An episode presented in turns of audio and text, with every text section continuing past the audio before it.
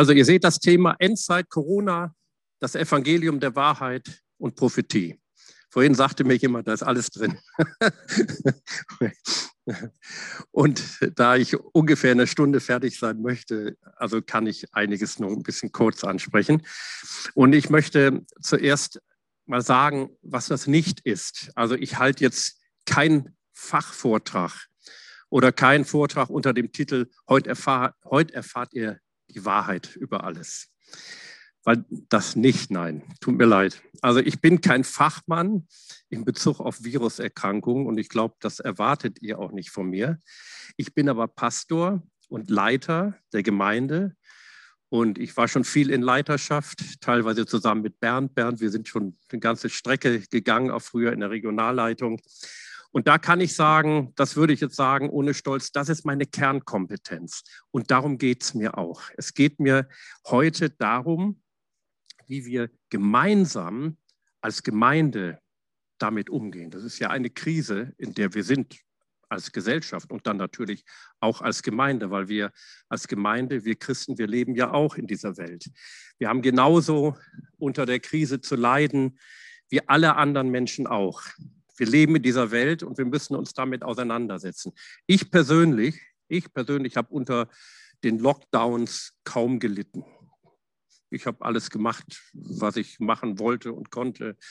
Ein äh, bisschen schon, worunter ich schon gelitten habe, ist halt in der Gemeinde, wie das alles in der Gemeinde zu regeln. Das war nicht immer einfach.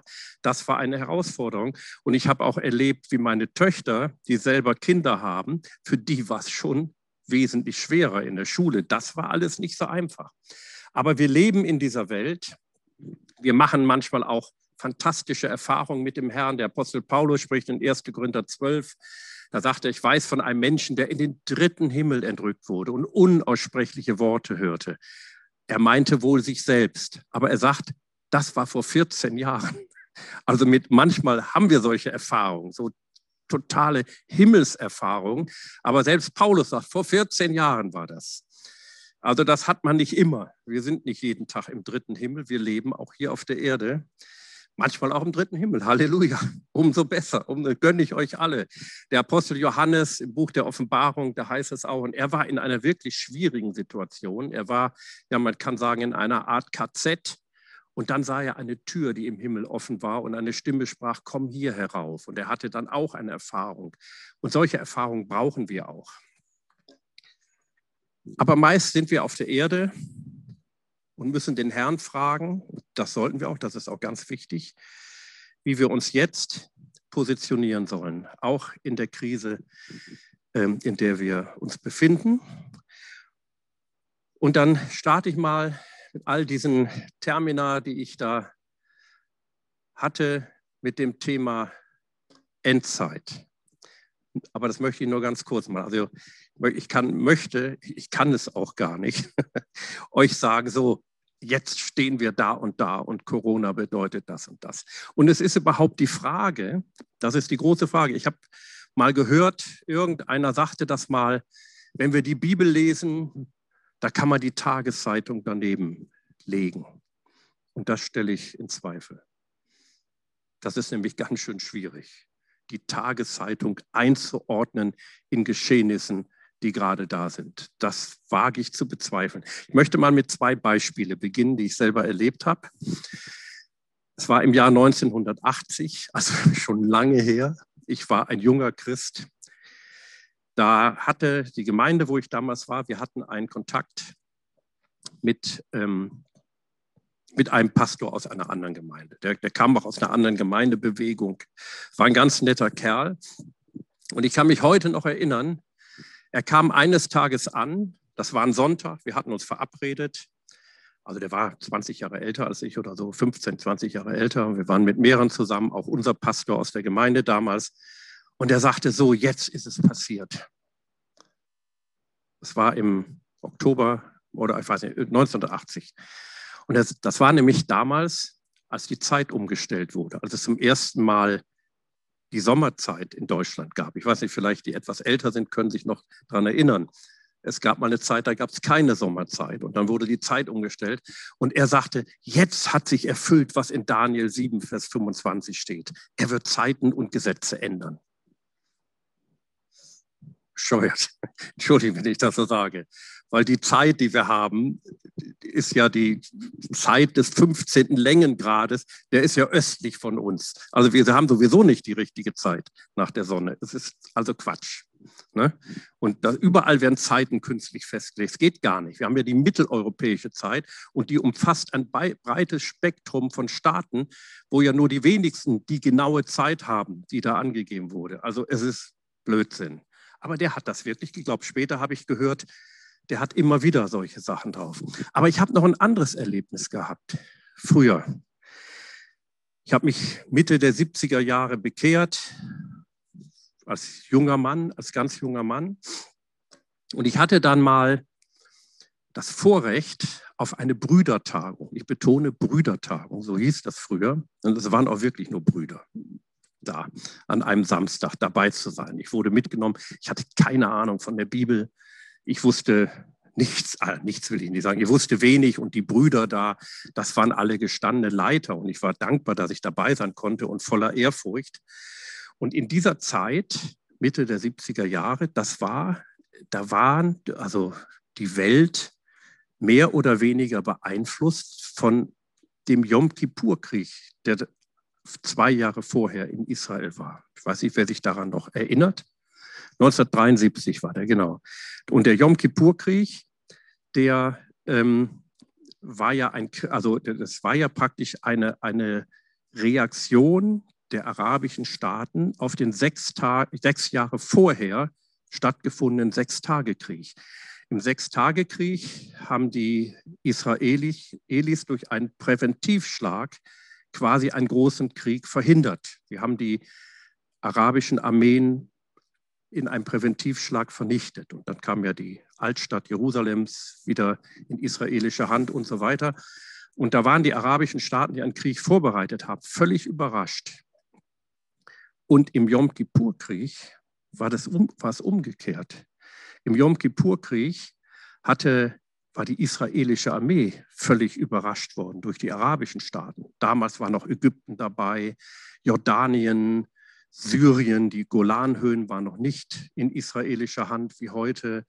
Also das war richtig schlimm. Und sie griffen Israel plötzlich an. Das kann man sich so ähnlich vorstellen wie die Geschichte mit Joschafat. Da wurde er auch überrascht. Und das war am Yom Kippur-Tag, es war Feiertag und sie, die, die Soldaten feierten. Die waren in den Synagogen, die waren gar nicht vorbereitet auf einen Kampf. Und es dauerte mehrere Tage, bis sie sich erholt haben und dann zurückschlagen konnten. Das sah wirklich schlimm aus zu der Zeit. Und dann haben sie es aber geschafft. Sie haben dann den Sinai erobert, sie haben die Golanhöhen erobert, sie standen kurz vor Damaskus und dann wurde das gestoppt. Ich gehe jetzt nicht im Einzelnen drauf ein. Und dann machten die arabischen Staaten Folgendes. Dann haben die ein Ölembargo gegen den Westen, gegen die westlichen Staaten verhängt, um halt ihre, die Unterstützung der westlichen Staaten für Israel zu unterbinden. Haben sie auch geschafft zum Teil. Ich kann mich noch erinnern, wie wirklich sonntags, da war Sonntagfahrverbot, konnten keine Autos fahren. So, und das war, und dann saß ich mit den Brüdern da zusammen, das ist nur so der Hintergrund. Und dann haben die Brüder gesagt, ach ja, also das ist auf jeden Fall ein Zeichen der Endzeit. Also, und das hatte wirklich die Qualität. Also das ist anders als die Zeitumstellung. Das ist ja Blödsinn, das ist klar. Aber das hatte schon die Qualität. Da machte man sich wirklich Gedanken. Und dann saßen die Brüder da und das waren keine Endzeitspinner oder so. Das waren wirklich seriöse, gute Leute, gute Leiter. Und die sagten alle, ach, also wir wissen ja nicht, wann der Herr wiederkommt, aber zehn Jahre dauert es nicht mehr. Da waren die sich alle einig. Das, das war so. Und ich sage immer, dreimal dürft ihr raten. Brauche ich nicht erzählen, was passiert ist. Also sind schon wesentlich länger als zehn Jahre her. So, soweit möchte ich kurz darauf eingehen und möchte jetzt eine Bibelstelle lesen, weil gerade mit, mit, mit, was Endzeit anbelangt, wird alles Mögliche, ich gehe da nicht so intensiv drauf ein, da hineingelesen und interpretiert als endzeitliche Zeichen. Da muss man sehr vorsichtig sein. Da steht in Matthäus 24, 1 bis 3, Und Jesus trat hinaus und ging vom Tempel hinweg. Vorher war er also im Tempel.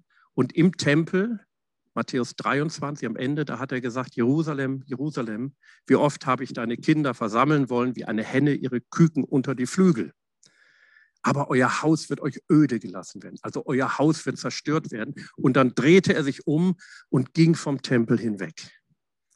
Das ist eigentlich eine, Erfüllung einer Prophetie des Propheten Hesekiel, der gesagt hat, die Herrlichkeit des Herrn wendet sich weg vom Tempel und lagert sich auf dem Ölberg. Kann man nachlesen. Das passierte ja auch. Er ging dann zum Ölberg und die Jünger, die waren total entsetzt. Ey, der Tempel soll zerstört werden. Das geht ja gar nicht. Also das, das können wir uns gar nicht vorstellen. Aber für den Juden war der Tempel der Innenbegriff der Heiligkeit. Und seine Jünger kamen zu, und so muss man das verstehen, die waren jetzt empört, um in die Gebäude des Tempels zu zeigen. Sagten, ey, guck doch mal die tollen Tempel an und so. Jesus aber sprach zu ihnen, seht ihr nicht dies alles? Wahrlich, ich sage euch, hier wird kein Stein auf dem anderen bleiben, der nicht abgebrochen wird. Als er aber auf dem Ölberg saß, traten die Jünger allein zu ihm und sprachen, sage uns, wann wird dies geschehen und was wird das Zeichen deiner Wiederkunft und des Endes der Welt sein? In, Matthäus, in Markus 13, Vers 3, da heißt es sogar, als er am Ölberg saß, dem Tempel gegenüber. Also er schaute auf den Tempel und die Jünger sagten, wann passiert das? Und was haben sie ihn gefragt? Sie haben ihn nach der Zerstörung des Tempels gefragt, wenn man ganz genau sagt. Also wann wird das sein? Wann wird der Tempel zerstört? Und dann, was ist das Zeichen deiner Wiederkunft und des Endes der Welt? Das waren zwei, manche sagen auch drei Fragen, aber mindestens zwei Fragen. Und er sprach in Matthäus 24, die ganzen ersten Verse spricht Jesus von der Zerstörung des damaligen Tempels, was ja 70 nach Christus geschehen ist. Das wissen wir heute. Damals war es unglaublich. So, und viele sehen diese Schilderung von Jesus als eine Schilderung der Endzeit an. Also was kurz vor der Wiederkunft geschieht, ist es aber gar nicht. Wir müssen da ganz genau lesen, worum geht es da eigentlich. Und dann, Matthäus 24, Vers 36, da spricht Jesus dann von der Zeit seiner Wiederkunft. Und da sagt er, um, um jenen Tag aber und die Stunde weiß niemand, auch die Engel im Himmel nicht, sondern allein mein Vater. Wir wissen also nicht, wann er wiederkommt. Das wollen wir einfach mal festhalten. Einige sagen, ja, den Tag und die Stunde weiß man nicht, aber so um zehn Jahre herum kann man das ungefähr deuten. Das ist auch nicht wahr, weil Tag und Stunde, den, ihr kennt den Tag und die Stunde nicht, ist einfach ein hebräischer Ausdruck von, wir wissen die Zeit nicht. Ganz einfach. Wollen wir das mal so festhalten? Wir wissen es nicht. Wir wissen es einfach nicht. Ich weiß es nicht. Sagte mir mal jemand, der Herr kommt bald. da habe ich ihn gefragt, was, was ist bald? Ja, ich weiß wirklich nicht, was bald ist. Ich mache mich nicht lustig drüber. Ich weiß es nicht. Da sagte er ja sogar, der Herr kommt sehr bald. Ich sage, ich kann ja auch nicht so antworten. Ich weiß nicht, was bald ist. Das kann man interpretieren, ist interpretationswürdig. Und deswegen finde ich, und das ist mein, mein Appell, sollten wir uns auch in Bezug auf Corona, darum geht es ja, und Endzeit sehr zurücknehmen, sehr stark zurücknehmen. Ich habe irgendwann mal, schon ein paar Jahre her, aber irgendwann habe ich mal gesagt, für mich, hat mir keiner gesagt, habe ich einfach für mich gesagt, ich lese jetzt mal die Offenbarung, das Buch, die Offenbarung, und ich lese einfach, was da steht. Nicht, was andere mir sagen, was da zu stehen hat was irgendeiner sagt, was da steht oder was ich gelernt habe, was da stehen soll. Und wisst ihr, wie man sowas nennt? Das nennt man Exegese. Biblische Exegese heißt, was steht da eigentlich? Es gibt auch Eisegese oder Eisegese. Das heißt, ich lese meine Theologie in die Bibel rein. Und das wird in Bezug auf Endzeit sehr oft gemacht, muss ich leider sagen. Sehr oft. Viel zu oft. Man liest was rein, wovon man selber überzeugt ist und entdeckt das auch überall. Was du glaubst, entdeckst du überall, auch in der Bibel. Das ist aber keine seriöse Bibelauslegung, das ist keine seriöse Beschäftigung mit der Bibel. Das hält nicht stand. Das kann ich ganz leicht widerlegen, wenn ich es möchte. Ich will das gar nicht. Und gerade in Bezug auf Endzeitthemen wird das sehr häufig gemacht. Es wird sehr viel hineininterpretiert, wo manchmal ganz was anderes steht. Das möchte ich nur mal sagen. Und ich möchte noch was sagen. Es könnte sein, das sage ich mir selber auch, dass Jesus nicht in Übereinstimmung mit deiner Endzeittheologie wiederkommt. Es ist wirklich möglich. Auch nicht mit meiner. Jesus sagt nicht, ey, ich wollte eigentlich, dummer Jesus, ich wollte eigentlich jetzt wiederkommen, aber Michael hat eine andere Endzeittheologie. Jetzt geht das nicht. Das ist Quatsch, ne? Er achtet nicht auf meine oder deine Endzeittheologie. Er kommt wieder, wenn die Zeit gekommen ist. Und die Bibel sagt, das hat der Vater in seiner eigenen Vollkommenheit festgelegt. Soweit zur Endzeit. Ich komme nachher nochmal darauf zurück. Entschuldigt bitte, dass ich den, das Datum der Wiederkunft heute nicht nenne. Jetzt kommen wir zu dem Thema Corona. Weil in dem Zusammenhang, äh, ich mache jetzt Spaß, aber ich will mich überhaupt über gar nichts lustig machen. Es ist natürlich auch verständlich, wenn man spekuliert. Ich kann das verstehen. Und wir Christen neigen da vielleicht besonders dazu. Corona, Corona-Maßnahmen. Ja, wir haben ja noch viele Maßnahmen, die wir befolgen müssen. Ihr sitzt alle mit Maske da. Ich habe das, das Vorrecht, ohne hier zu stehen. Da haben, äh, was Corona-Maßnahmen anbelangt, dürfen wir unsere Anfragen haben. Wir haben ja bis vor, bis letzte Woche nicht im Gottesdienst singen dürfen. Jetzt dürfen wir ja mit Maske, wenigstens etwas. Und ich kenne jemand, ein, ein Pastor und ein Leiter, der war bei den Gesprächen, den kenne ich persönlich, mit der Bundesregierung im Kanzleramt dabei, als, es, als die Kirchen äh, mit, mit, mit dem, weiß ich, mit wem sie da gesprochen haben. Nicht mit Merkel selber, mit irgendjemand. Vielleicht mit dem Kanzleramtsminister, weiß ich nicht. Und ähm, der hat gesagt, also er, er war als Abgeordneter der VEF, der Vereinigung evangelischer Freikirchen, dabei. Und der sagte sehr selbstkritisch, es wäre viel mehr drin gewesen hätten die Kirchen hätten sich das nicht bieten lassen müssen. Also ich rede jetzt vom Gesang. Äh, geht es mir jetzt nur um Gesang. Ähm, wir hätten da, und vielleicht haben die sogar darauf gewartet, aber die handzahmen Kirchen, die sind sofort zurückgeschreckt und haben gesagt, okay, dann ist das so. Es wäre mehr drin gewesen, als über Ostern die starke Empfehlung, es war eigentlich mehr als eine Empfehlung, von der Bundeskanzlerin kam, ähm, keinen Präsenzgottesdienst zu Ostern abzuhalten. Da haben, die, hat die evangelische Kirche, so, ich sage es jetzt mal mit meinen Worten, sofort gesagt, jawohl. Aber da war ein katholischer Bischof, ich weiß jetzt nicht, wo, wo er war und wie er heißt, der hat gesagt, nein, das machen wir nicht.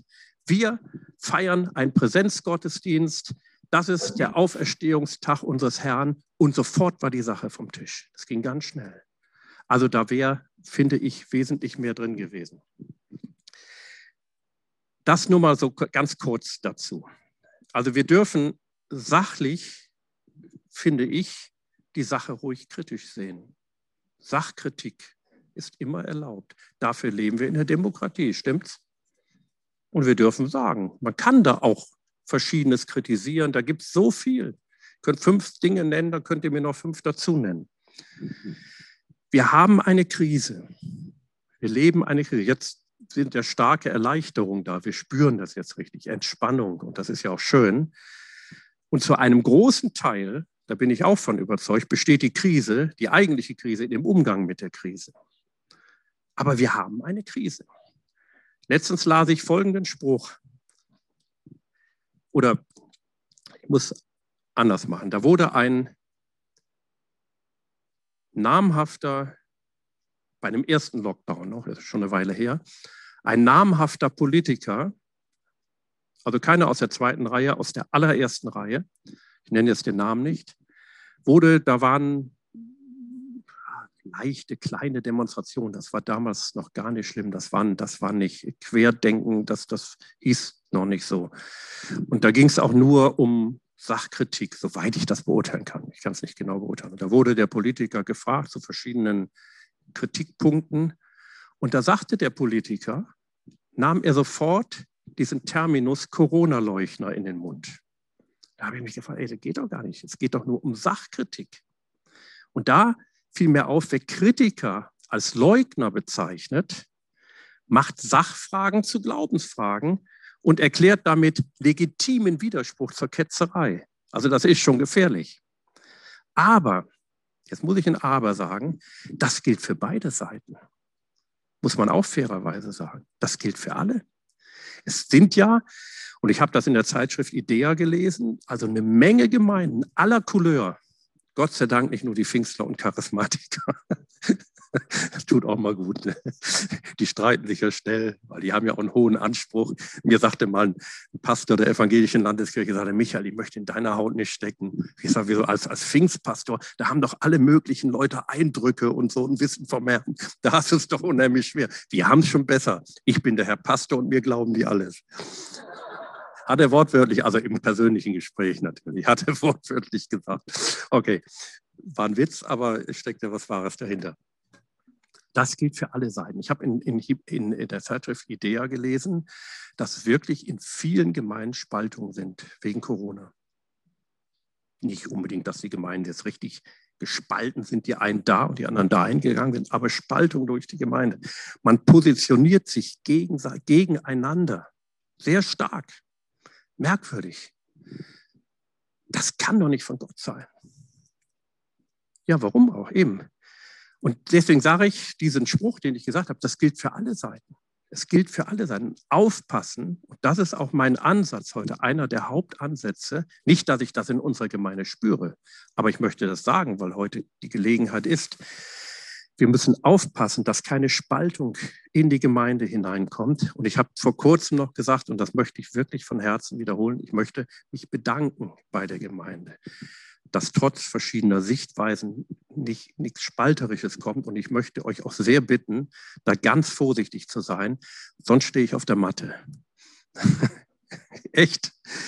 Ich möchte einmal einen längeren Bibelabschnitt. Ich weiß nicht, ob ihr den lesen könnt, ist ein bisschen klein, sonst hört ihr einfach zu. Ihr kennt den aber. Äh, das ist Römer 14, 4 bis 22. Ist ein bisschen lang, aber ich möchte euch sagen, warum ich diesen Abschnitt gewählt habe. Weil da geht es darum, in der ersten Gemeinde, die Gemeinde war ja noch jung, da gab es so viele verschiedene Strömungen. Also die hatten es, ich finde, schwerer als wir. Da gab es den Judaismus, später kam dann noch die Gnosis dazu, das war ein bisschen später, aber auch bald die, die gnostische Lehre, also der, der, griechische Dualismus. Dann gab es den, den Judaismus, also die aus den Juden bekehrten die, die dann noch die jüdischen Feste halten wollten und Speisegesetze und dies und jenes. Dann gab es Götzenopferfleisch zu kaufen. Götzenopfer wird ja total abgelehnt in der Bibel. Der Apostel Paulus sagt, was sie den Götzen opfern, opfern sie den Dämonen. Aber das Fleisch der Götzenopfer konnte man auf dem Markt billiger kaufen. Das war dann als normales Fleisch. Und einige sagen, das ist nur normales Fleisch. Was interessiert mich das, ob vorher den Götzen geopfert wurde? Für mich ist es nur Fleisch. Und für die anderen war es ein Anstoß. Ey, du kannst doch kein Götzenopferfleisch essen. Und die, die Götzenopferfleisch gegessen haben, die sagten zu denen, die es nicht, du bist aber ein schwacher Typ. Wir, wir haben die Freiheit in Christus. Wir hatten nun recht. Und der Apostel Paulus gibt eine Antwort. Und, ich, und das hat natürlich nichts mit Corona zu tun, das weiß ich auch. Aber es ist ein göttliches Prinzip dahinter, was man auch anwenden kann, was, ich, was man wirklich anwenden kann. Und das möchte ich euch mal vorlesen. Und es könnte sein, dass der Apostel Paulus uns was Ähnliches schreiben würde. würde. Er sagte, wer bist du? Also ich, du, dass du den Hausknecht eines anderen richtest. Also hier benutzt er das Wort Knecht, Sklave, Doulos, also Sklave. Das heißt, er ist ein Sklave seines Herrn, nicht dein, nicht von dir, nicht deiner Ansichten, nicht was du denkst, musst du ihm aufdrücken, sondern er steht unter seinem Herrn, also unter Gott selbst. Er steht oder fällt seinem eigenen Herrn. Mal wie, wie Paulus damit umgeht, mit so verschiedenen Meinungen, das finde ich genial. Das ist göttliche Weisheit. Er wird aber aufrecht gehalten werden, denn Gott vermag ihn aufrecht zu halten. Allein der Vers ist doch schon klasse, ne? wenn mal verschiedene Meinungen da sind. Es geht hier nicht um fundamentale biblischen Wahrheiten. Da bin ich ganz streng. Dieser hält einen Tag höher als den anderen, den Schabbat. Jener hält alle Tage gleich. Jeder sei seiner Meinung gewiss. Ich finde das so genial, so entspannt, so unreligiös. So absolut unreligiös. Und alles andere ist Religiosität, wenn man, den, wenn man die Menschen in ein System reinzwingt. So musst du jetzt denken. Und ich sage das jetzt von allen Seiten. So, das ist richtig. Nein, das ist richtig. Das ist eine Art Religiosität. Damit macht man sich selbst das Leben schwer. Ey, es ist so entspannend. Wer auf den Tag achtet, Samstag, Schabbat, Sonntag, egal was für ein Tag, der achtet darauf für den Herrn. Wenn einer den Schabbat feiert, ist doch toll. Der macht es für den Herrn. Und wer nicht auf den Tag achtet, der achtet nicht darauf für den Herrn. Hör mal, was hier steht. Das entspannt doch, ne? Wer isst, der isst für den Herrn, denn er dankt Gott. Ich sage mal in Klammern, wenn er es nicht tut. Und wer nicht isst, der enthält sich der Speise für den Herrn und dankt Gott auch. Denn keiner von uns lebt sich selbst und keiner stirbt sich selbst. Denn leben wir, so leben wir dem Herrn. Und sterben wir, so sterben wir dem Herrn. Ey, das ist doch eine Haltung, ne? Ob wir nun leben oder sterben, wir gehören dem Herrn. Ey, was streiten wir uns überhaupt noch über so einen Kram? Ähm, ich kenne einen Pastor, der hat auch hier schon mal gepredigt aus einer Gemeinde. Bernd kennt ihn auch. Klaus Mowinski aus Glückstadt. Und Klaus ist ein ganz eigenartiger Typ, sage ich mal, ein ganz feiner Kerl. Und der hat, die haben ein, ein Motto, also ein Claim in ihrer Gemeinde, ein Slogan, also aus Glückstadt, aus der Freie, Freie Kirche Glückstadt heißen die, heilfroh und schuldlos glücklich. Ja, das stimmt doch. Das ist nicht Religiosität, das ist Freiheit im Herrn. Und die verkündigt der Apostel Paulus. Alles andere ist Krampf und macht uns selbst kaputt und die Gemeinde. Denn dazu ist Christus auch gestorben und auferstanden und wieder lebendig geworden, dass er sowohl über Tote als auch über lebende Herr sei. Warte mal, wo sind wir jetzt? Ah, gleich bin ich fertig. Dann kommt die nächste Seite. Über, überlebende Herr sei. Wo bin ich jetzt? Ja, du aber, was richtest du deinen Bruder? Also jetzt wird es sehr persönlich, jetzt kommt eine richtige Ermahnung. Was richtest du deinen Bruder oder Schwester? Oder was verachtest du deinen Bruder, weil er so denkt oder so denkt? Weil er sich impfen lässt oder nicht impfen lässt, könnte man heute sagen. Nee, echt, das kann man sagen. Ich finde, das passt dahin. Hey, das geht dich doch nichts an. Wenn mich einer fragen würde, ich komme da gleich noch drauf, soll ich mich impfen lassen? Da sage ich, ey, entscheide selbst. Du bist doch bist doch reifer Christ. Ich würde nicht sagen, lass dich impfen. Ich würde aber auch nicht sagen, lass dich nicht impfen, weil lass ihn doch entscheiden. Er hat doch selber Informationen. Er ist doch nicht dummer, dümmer als ich. Finde ich. Ja, das ist meine Meinung. Denn wir werden ja alle vor dem Richterstuhl des Christus erscheinen. Wir alle. Und an einer anderen Stelle sagt der Apostel Paulus, jeder für sich selbst. Also kommt jetzt noch. Ah nee, das kommt noch, ja. Denn es steht geschrieben, so wahr ich lebe, spricht der Herr, mir soll sich jedes Knie beugen und jede Zunge wird bekennen. Darum lasst uns nicht mehr einander richten. Lasst uns nicht mehr einander richten. Also ich sage nicht, dass es bei uns so ist, aber ich finde, es ist wichtig in diesem Zusammenhang zu sagen, sondern das richtet vielmehr, dass dem Bruder weder ein Anstoß noch ein Ärgernis in den Weg gestellt wird. Das richtet. Wir uns schon richten, aber das richtet. Ich weiß und bin überzeugt in dem Herrn. Warte, jetzt kommt die nächste Seite. Nee, ach, die war schon. Warte mal. Ja, genau, sorry, ja. Ja, so viel. Ich weiß und bin überzeugt in dem Herrn, dass nichts an und für sich unrein ist, sondern es ist nur für den unrein, der es für unrein hält auch eine interessante These. Ich kann jetzt nicht auf alles so eingehen. Wenn aber dein Bruder um einer Speise willen betrübt wird, so wandelst du nicht mehr gemäß der Liebe. Verdirb mit deiner Speise nicht denjenigen, der für den Christus gestorben ist. Und das kann man auch übertragen auf diese Krise. Man kann es auf Impfen übertragen und auf irgendwelche anderen Dinge. So soll nun euer Bestes nicht verlästert werden. Ey, wie hoch der Apostel Paulus die Gemeinde achtet und auch die Meinung des Einzelnen, der selber von Gott empfängt und entscheiden kann. Denn das Reich Gottes ist nicht Essen und Trinken und auch nicht Corona. Ist es nicht. Das Reich Gottes ist viel mehr, sondern Gerechtigkeit, die Gerechtigkeit, die Jesus für uns erworben hat, Friede Im Hebräischen ist ja griechisch hier, aber hebräisch würde stehen Shalom, wo die ganze Erlösung enthalten ist. Und Freude im Heiligen Geist, das ist das Reich Gottes. Danach sollen wir streben. Wer darin Christus dient, der ist Gott wohlgefällig und auch von den Menschen geschätzt. So lasst uns nun nach dem streben, was zum Frieden und zur gegenseitigen Erbauung dient. Ich könnte, über jeden Vers eine Predigt halten.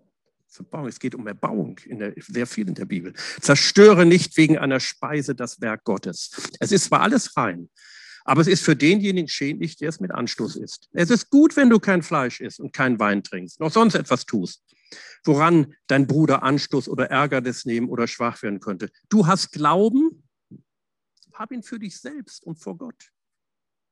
Hast du Glauben, dass du keine Corona-Impfung brauchst, dich nicht infiziert? Super. Ich meine das jetzt nicht polemisch, ich meine das ganz im Ernst. Ey, super. Aber hab ihn für dich selbst und für Gott und sag nicht dem anderen, er muss den gleichen Glauben haben wie du.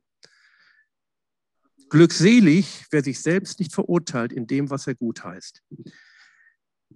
Wirklich, wenn alle Gemeinden nach dieser Richtschnur leben würden, dann hätten wir keine Probleme. Oder weniger Probleme, weniger. Es geht natürlich, wenn einer jetzt fundamentale Wahrheiten der Bibel angreift, dann würde ich so nicht mehr reden. Wenn einer sagt, Jesus ist nicht auferstanden oder Jesus ist nicht von der Jungfrau geboren, dann, dann würde ich ganz anders. Doch, das gibt Dinge, da hat auch der Apostel Paulus für gekämpft. Und jetzt kommt der Punkt, das Evangelium der Wahrheit. Ich habe das bewusst so genannt. Werdet, werdet ihr gleich merken, warum. Was ist das Evangelium? Es geht ja alles in, im Zusammenhang mit Corona. Was ist das Evangelium? Das Evangelium ist die Botschaft von der Erlösung, die Botschaft vom ewigen Leben und vom Reich Gottes. Und dann habe ich da geschrieben, was ist Wahrheit? Was ist Wahrheit? Was ist Wahrheit? Das ist ja eine Frage, die Pontius Pilatus gestellt hat, als die Wahrheit vor ihm stand, Jesus Christus. Jesus sagt, ich bin gekommen, um für die Wahrheit Zeugnis zu geben. Und dann sagt Pilatus, was ist Wahrheit? Damit antwortet er mit einem, einem Konzept aus der griechischen Philosophie der Stoiker und Epikureer, die Wahrheit relativiert haben. Aber ich stelle jetzt diese Frage mal ganz im Ernst. Das war ja nur, was ist Wahrheit? Dahinter steckt ja so die Haltung, ach, ja, die einen sagen so, die anderen so, was ist Wahrheit? Alles ist wahr, nichts ist wahr. Oder gibt es überhaupt Wahrheit? Wissen wir nicht. Ist ja auch so eine Haltung, die heute sehr populär ist. Ne? Manchmal müssen wir für die Wahrheit kämpfen. Aber was ist Wahrheit? Eins weiß ich, was Wahrheit ist. das wissen wir alles. Und das ist das Evangelium. Das ist das, was hier drin steht. Stimmt's? Das ist das, was hier drin steht. Das ist Wahrheit. Dafür kämpfen wir.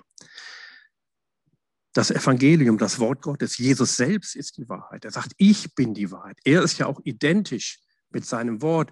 Und Jesus hat gesagt, heilige sie in deiner, im, im, im hohen priesterlichen, priesterlichen Gebet, heilige sie in deiner Wahrheit. Dein Wort ist Wahrheit.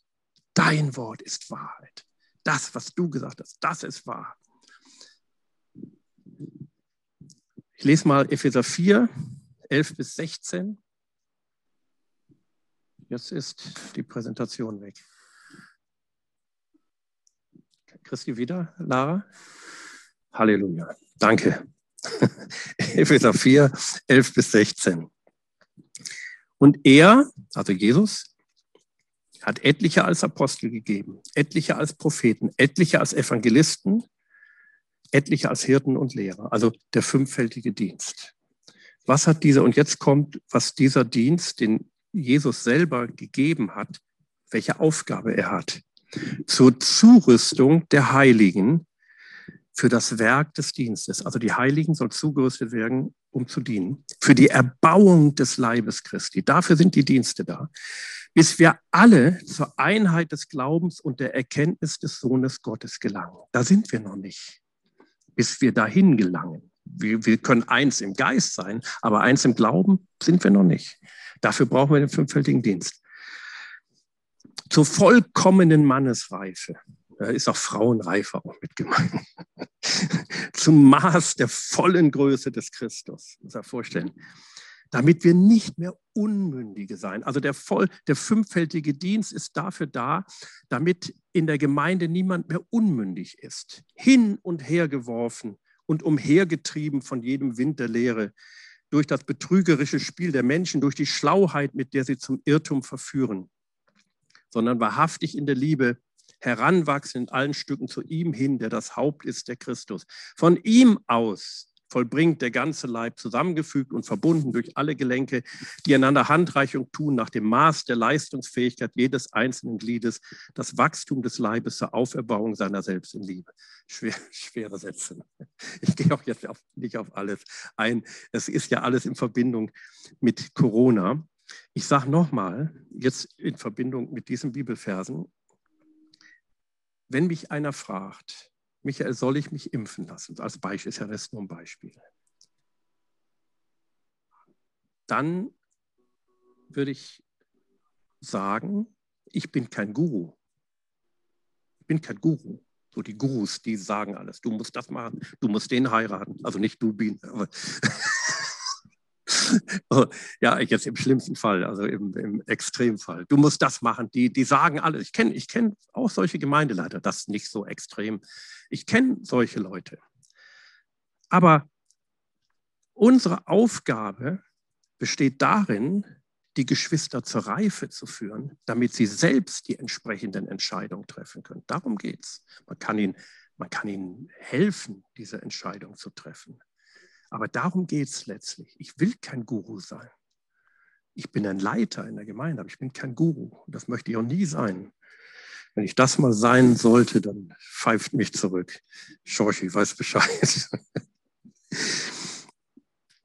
Ja, was ist Wahrheit in Bezug zu Corona? Was wissen wir? Was weiß die Regierung? Ich finde das unwahrscheinlich schwer. Und, wir, und ich, ich muss bei manch, ich persönlich, vielleicht geht es euch anders, ich rede jetzt zum großen Teil von mir selber, ich weiß einiges nicht. Ich weiß einiges nicht. Ich habe vor kurzem, vor zwei Wochen, habt hab einige von euch vielleicht auch, ähm, eine Zeitschrift von Walter Heidenreich gekriegt. Wie heißt sie noch? Unser Weg oder, oder irgendwie so ähnlich. Äh, Walter war ja auch mal vor ein paar Jahren hier und da schreibt, und das finde ich, fand ich so gut, auch gerade in Bezug auf diese Krise, in der wir stehen. Und er schreibt, es gibt eine Wahrheit, die unverrückbar ist und sich niemals ändert. Ein unerschütterliches Fundament, wenn alles Sichtbare am Wanken ist. Es geht dabei nicht um die ganze Wahrheit über Trump, den Klimaschutz, die Impfung oder Corona, sondern es geht um den, der die Wahrheit in Person ist, Jesus Christus. Natürlich ist es wichtig, zu den relevanten gesellschaftlichen Themen eine Meinung zu haben. Aber die Mitte unseres Lebens ist eine andere. Zu den relevanten geistlichen Themen, schreibt Walter Heidenreich, ist das Volk Gottes aktuell eher sprachlos. Und leider entstehen tiefe Gräben oder sogar Spaltung unter Christen, unter Christen wegen gesellschaftlicher Themen, in Klammern Corona. Da hat er recht. Deutschland und Europa brauchen gerade jetzt Orte der Hoffnung, der Liebe, der Geborgenheit und Orientierung.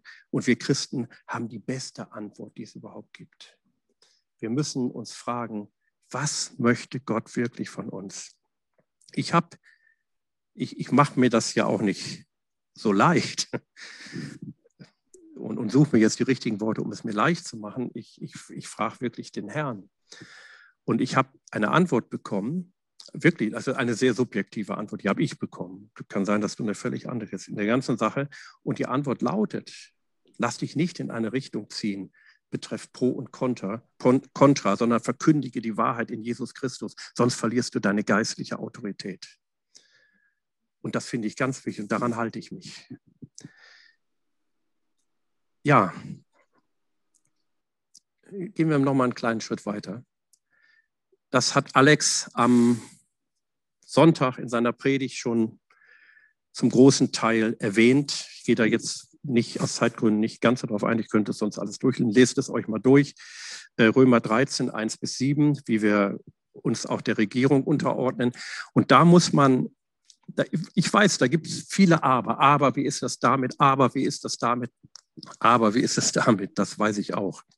Ich war letztens in einer im März in einer Zoom-Sitzung mit verschiedenen Pastoren, so einen Gebetskreis. Und dann haben wir uns ausgetauscht und für alle möglichen Themen, die so dran waren, gebetet. Ganz am Schluss betete ein Pastor folgendermaßen. Ähm, also ich sage es jetzt mit meinen Worten, aber so ungefähr, ja Herr, und wir wollen auch noch für die Regierung beten. Trotzdem ich manchmal so sauer auf die Regierung bin. aber und so weiter. Ja, ich verstehe ihn. Ich, ich bin auch manchmal sauer. Aber mir ist auch klar geworden, ich habe manche, das bekenne ich hier, negativen Worte über unsere Bundeskanzlerin gesagt.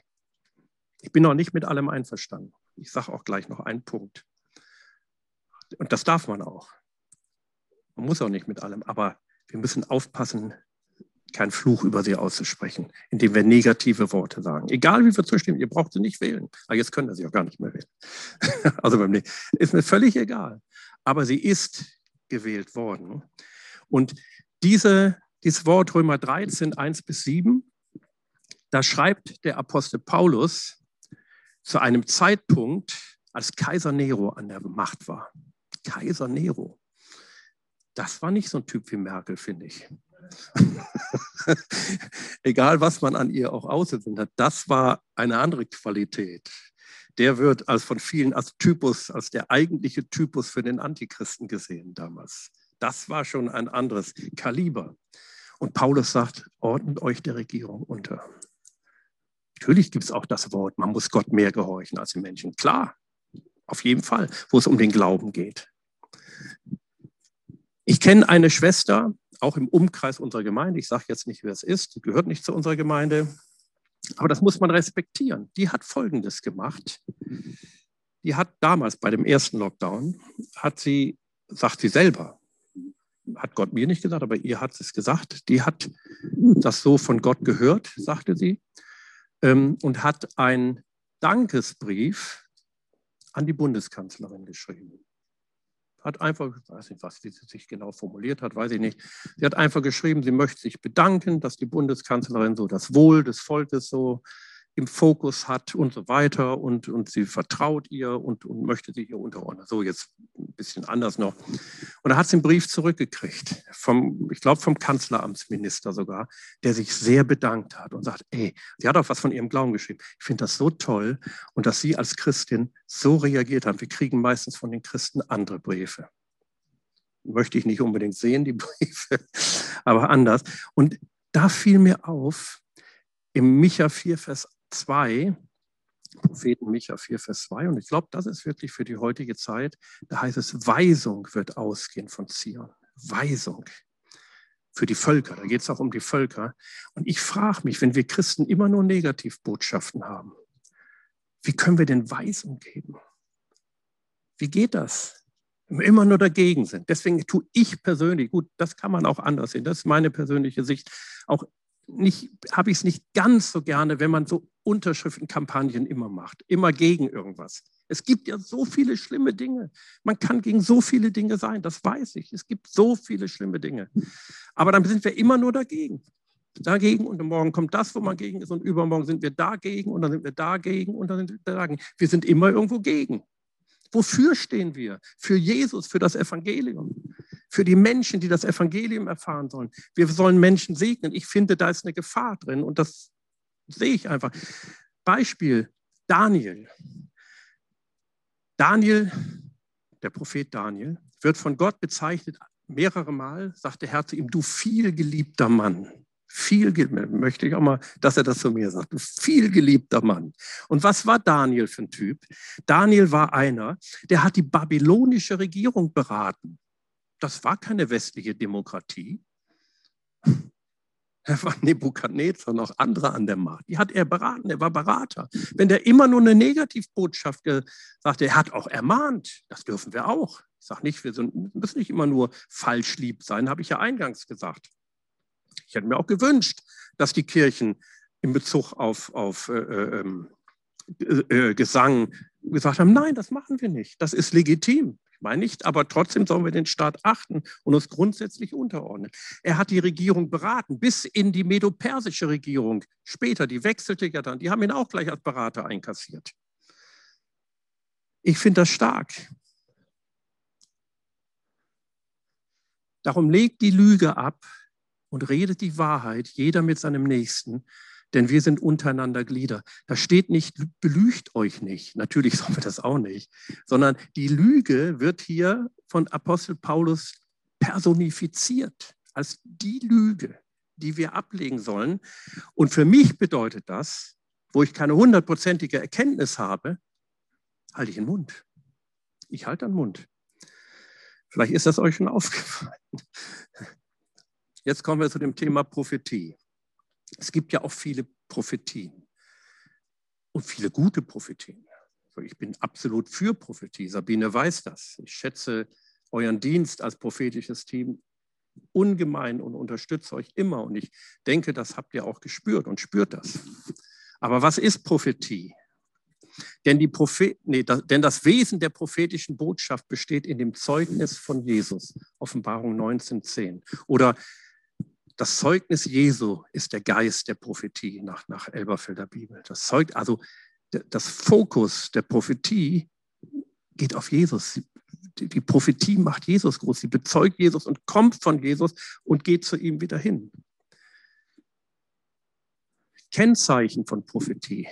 Ich weiß, das kennt ihr, aber trotzdem sage ich es nochmal. 1. Korinther 13, äh 14, 3 bis 4. Wer aber prophetisch redet, der redet für Menschen zur Erbauung, zur Ermahnung und zum Trost. Wer in einer Sprache redet, erbaut sich selbst. Wer aber prophetisch redet, erbaut die Gemeinde. Also Erbauung, Ermahnung, Trost oder nach neuer Genfer Übersetzung habe ich da unter noch geschrieben, Hilfe, Ermutigung, Trost. Darum geht's. Darum geht's. Noch ein Wort. Denn die Gaben, die Gott uns in seiner Gnade geschenkt hat, sind verschieden. Wenn jemand die Gabe des prophetischen Redens hat, ist es seine Aufgabe, sie in Übereinstimmung mit dem Glauben zu gebrauchen. Wo entsteht Glaube? Die Bibel sagt es, mit dem Herzen wird geglaubt. Glaube entsteht im Herzen, nicht im Verstand, im Herzen. Und da bringt der Apostel Paulus einen Vergleich mit unserem Herz und prophetischen Worten, dem Glauben der ja im Herzen steht, und Prophetie. Das heißt, wir müssen aufpassen, was in unser Herz hineinfällt.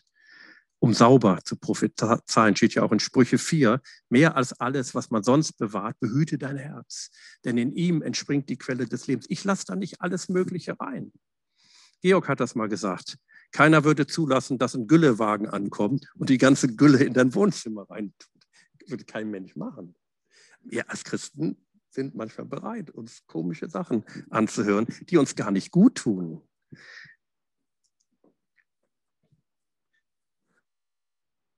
Ah nee, da komme ich gleich drauf. Okay, jetzt habe ich ein, ein, Wort, das habe ich, hab ich nicht ähm, äh, auf, der, auf der Folie, aber das ist sehr, sehr wichtig in, in Bezug auf Prophetie. 1. Thessalonicher 5, 19 bis 22. Den Geist dämpft nicht. Das wollen wir nicht tun. Prophetische Rede verachtet nicht, prüft alles, das Gute behaltet, haltet euch fern von dem Bösen in jeglicher Gestalt. Wir sollen prophetische Rede nicht verachten, aber wir sollen alles prüfen, also in Bezug auf prophetische Rede. Das ist keine Option, das ist sogar ein Auftrag. Wir sollen, prüft alles, prüft es. Gut, es gibt Prophetie, die muss ich nicht prüfen. Wenn einer jetzt hier ein prophetisches Wort weitergibt, das lautet, Jesus liebt dich, ist es klar, ne? Da brauchen wir nicht lange prüfen. Aber es gibt Prophetien, die sind komplexer. Auch in Bezug auf Corona. Ich sage nicht, dass alle falsch sind, das behaupte ich nicht.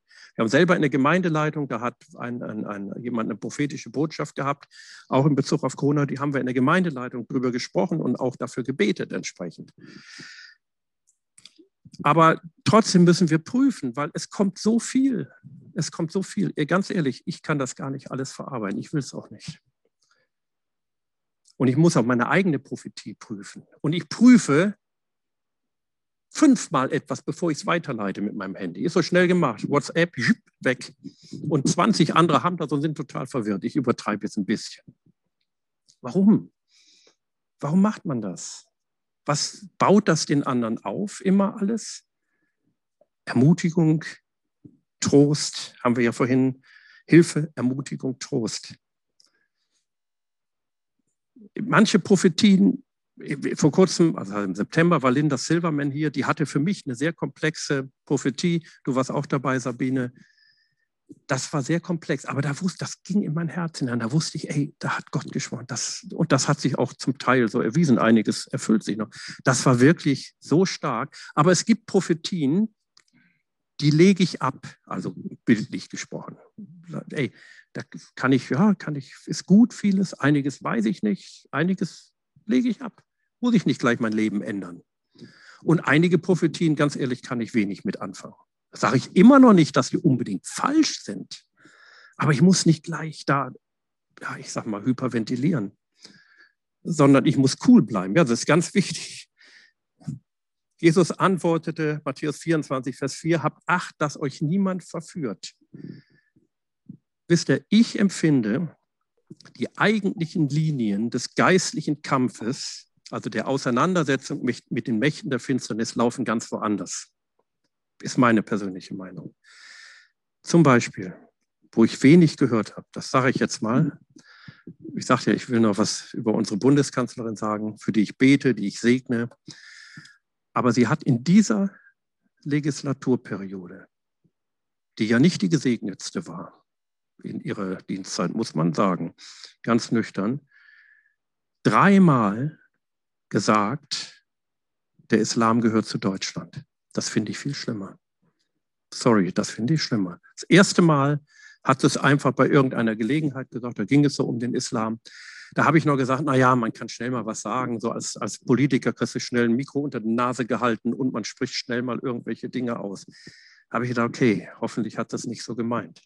Das zweite Mal, als sie es gesagt hat, war vor der letzten Wahl. Ähm, das war alles unmittelbar vor, vor der letzten Wahl.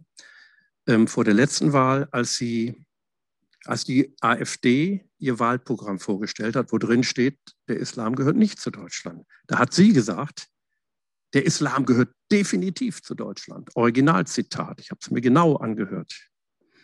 Ey, das hat schon eine andere Qualität. Und dann hat sie bei ihrer Regierungserklärung für diese Legislaturperiode öffentlich vor dem ganzen Bundestag, also als, als Grundstein ihrer, Regierungs, ihrer Regierung, hat sie gesagt, der Islam gehört zu Deutschland wo ihr eigener Innenminister Horst Seehofer vorher das Gegenteil gesagt hat. Ey, das ist schon ein Hammer.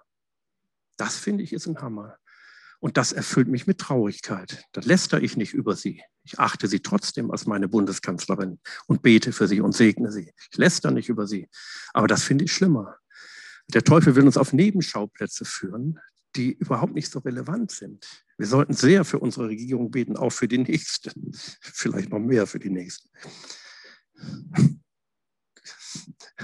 Der Teufel, Teufel, das griechische Wort Diabolos, heißt ja Durcheinanderwerfer oder Herauswerfer. Deswegen heißen ja auch die Patronen für ein Luftgewehr Diabolos. Also die werden raus, durch die Luft rausgeschleudert. Und so bringt der Teufel vieles durcheinander. Ich, ganz ehrlich, ich will mich nicht durcheinander werfen lassen. Ich bin da sehr vorsichtig. Ich finde, der Satan nutzt, nutzt, nutzt diese Krise, um uns Christen und ich sage mal besonders uns charismatischen Christen mit allerlei verwirrendem Zeug zu füllen, um Verunsicherung anzurichten und um zu spalten. Ich habe ja schon mal das Statement von Derek Prince euch weitergegeben, der wirklich, wirklich gesagt hat, die charismatischen Christen sind am anfälligsten für Verführung. Als ich das zum ersten Mal hörte, war ich empört. Da war er auch schon lange tot, da konnte ich ihm nicht mehr böse sein. Da hörte ich das aber zum ersten Mal. Und heute sage ich, ey, der hat recht. Er hat echt, wir sind da anfällig. Er sagt ja nicht, dass die böse sind. Ich, ich bin trotzdem Charismatiker und bleibe das auch. Aber da sind wir anfällig. Ich finde, wir sind theologisch völlig unvorbereitet auf den vor uns liegenden geistlichen Konflikt. Und das ist so ein Nebenschauplatz. Jetzt kommt der letzte Punkt. Seid wachsam und nüchtern, seid wachsam und nüchtern. Gerade das wird oft in Verbindung mit, Enz, mit Endzertreten gesagt. Markus 13, 37. Was ich, euch, was ich aber auch euch sage, das sage ich allen, wacht. Wachsam sein. Ich sage jetzt mal was, das habe ich mir wirklich überlegt, das zu sagen, aber da bin ich fest von überzeugt. Ich muss mir, ich persönlich und du glaube ich auch nicht, ich muss mir nicht von den täglich bis wöchentlich wichtigen YouTube-Äußerungen und Prophetien, die zum Teil zur Verwirrung führen, meine Agenda diktieren lassen. Muss ich nicht und will ich auch nicht. Deswegen ist euch sicher aufgefallen, dass, deswegen bin ich nicht böse, dass ich sehr wenig antworte, wenn mir Leute sowas schicken weil ganz ehrlich, das sage ich jetzt ohne Stolz, ich habe meine eigene Agenda vom Herrn. Ich fragte mir, wenn ich, wenn ich nach jeder neuesten YouTube-Äußerung, die irgendeiner gemacht hat, da soll irgendwo der Antichrist jetzt erschienen sein, völlig wurscht, weil ich weiß, das ist nicht an dem. Wenn ich davon mir meine Agenda diktieren lasse und das gleich weiterleiten würde an euch alle, dann werdet ihr alle, wird der, wird der Geist der Verwirrung auf die ganze Gemeinde kommen. Deshalb brauche ich meine eigenen Agenda vom Herrn. Das ist jetzt kein Stolz, das, das sage ich wirklich, weil es so wichtig ist. 1. Thessalonicher 5, 6 bis 8. Ich bin gleich fertig. Ich bin wirklich gleich fertig. So lasst uns auch nicht schlafen wie die anderen, sondern lasst uns wachen und nüchtern sein. Lasst uns wachen und nüchtern sein. Es kommt noch nüchtern, ist auch wichtig. Wir aber, die wir dem Tag angehören, wollen nüchtern sein. Hier steht es nochmal, angetan mit dem Brustpanzer des Glaubens und der Liebe und mit dem Helm der Hoffnung auf das Heil. Nüchtern sein. Es ist wichtig, nüchtern zu sein. 1. Timotheus 3, Vers 2, da geht es um die Aufseher, also die Leiter. Jetzt werden die Leiter angesprochen. Nun muss aber ein Aufseher untadelig sein, Mann einer Frau, nüchtern, mir geht es jetzt um das Nüchtern, besonnen, anständig, gastfreundlich, fähig zu lernen nüchtern. Wenn du ein Leiter bist, musst du nüchtern sein. Sonst kann der Teufel dich schnell auf ein falsches Gleis führen und du glaubst die ganzen Sachen und du leitest die alle weiter. Und, und anstatt das Volk Gottes zu lehren, verwirrst du sie. Hebräer 2, Vers 1. Ja, das kommt noch. Das kommt, kommt jetzt. Hebräer 2, Vers 1. Nee, war der eben? Ja, da ist es doch. Warum sagst du das nicht gleich? Hebräer 2, Vers 1. Darum sollen wir es recht auf das Gehörte achten, damit wir nicht am Ziel vorbeitreiben. Hier ist so das Bild vom Grundtext her auch vorbeitreiben, von den Winden am Ziel vorbeigetrieben. Wäre doch schade. Es gibt viele Winde wie unser Uraltpräses Reinhold Olonska mal sagte, Geist, große, starke geistliche Strömungen bedürfen starker geistlicher Steuerleute. Vorbeiströmen, also sind viele Ströme und Winde wirken auf uns ein, wie wir zu denken haben. Das musst du und da hat einer das gesagt, da hat einer das gesagt. Ich, ich höre mir auch einiges an. Ist nicht so, dass ich mir gar nichts anhöre, ich, ich, aber ich achte drauf und mache mir dann auch meine Gedanken und übernehme nicht alles sofort. Und erst recht nicht leite ich Dinge weiter und auf jeden Fall nicht an Menschen, die selber schwach sind, die erst kurzgläubig sind und die verwirrt werden. Ey, absolut nicht. Da möchte ich euch sehr bitten, dringend bitten, dringend ermahnen, das auch nicht zu tun. Also hier ist die Rede von einem Steuermann, der sich ständig mit Wind und Strömungen auseinandersetzen muss, damit sein Schiff das Ziel erreichen kann. Der Teufel will nämlich nicht, dass wir das Ziel erreichen. Für mich ist die Corona-Krise höchstens ein Symptom von etwas ganz anderem. Und so lasst uns, das ist jetzt mal wirklich mein letztes Wort. Jesus spricht zu ihm, also geht zum Zeige uns den Weg, fragt einer seiner Jünger. Und Jesus spricht zu ihm, ich bin der Weg und die Wahrheit und das Leben. Niemand kommt zum Vater als nur durch mich. Amen. Amen. Ich möchte hier einfach Schluss machen. Wenn einer Fragen hat, kann er mich persönlich ansprechen, kann er oder sie mich persönlich ansprechen, bin ich natürlich jederzeit bereit. Aber ich möchte jetzt einfach, dass wir das bewegen in unserem Herzen. Ich habe nicht die absolute Wahrheit, das habe ich auch gesagt. Mir geht es darum und ging es darum und geht es darum, wie wir als Gemeinde zusammen das Ziel erreichen. Zusammen ermahnen, ermutigen, erbauen. Das griechische Wort erbauen, erbauen kam mir öfter vor, heißt oikodomeo, das heißt Eukos ist das Haus, also das heißt ein Haus bauen, unser persönliches Haus, unsere Berufung, unsere Gemeinde bauen. Amen. Wollen wir noch beten? Also das wurde auch jetzt aufgenommen über Zoom. Hauke hat es aufgenommen. Müssen wir gucken, das können wir euch zur Verfügung stellen. Ähm, das Skript gibt es auch. Trotzdem das Skript jetzt nicht so umfangreich ist wie das, was ich gesagt habe. Ähm, aber wir sagen euch, was für euch am besten ist. Nein, wir stellen euch alles zur Verfügung. Okay, wollen wir nochmal aufstehen und ich bete und ich möchte euch gerne segnen. Wir stehen ja zusammen, wir wollen ja Schulter an Schulter stehen, wir wollen das Reich Gottes bauen. Und ähm, es ist nicht immer so leicht. Starke Kräfte und Strömungen wirken auf uns ein. Das ist einfach so. Herr, und ich bitte dich, dass du uns stark machst, Herr, dass du uns besonnen machst, auch nüchtern, Herr, dass wir das Richtige im Fokus haben, Herr, dass wir nicht irgendwie am Ziel vorbeitreiben oder uns auf Nebenkriegsschauplätze treiben lassen, Herr, und uns durcheinander bringen lassen, Herr. Hilf uns da, Herr, festzuhalten an dem Haupt, wie wir es in Epheser 4 gelesen haben, von dem Haupt, von dem alles ausgeht, von dir. Herr, und so segne ich meine Gemeinde, ich segne meine Geschwister, alle, die hier sind, alle, die über Zoom zuhören, alle auch, die jetzt nicht zuhören. Ich segne die Gemeinde, Herr, und ich danke dir, Herr, dass wir im neuen Bund leben, in dem Bund, wo du zu jedem redest, wo dein Geist ausgegossen ist über alles Fleisch, Herr. Und wir können von dir hören, wir dürfen von dir hören. Herr, hilf, dass wir das auch wirklich tun, dass wir dich aufsuchen, dass wir mit dir zusammen sind. Und ich segne euch im Namen Jesus. Amen. Amen.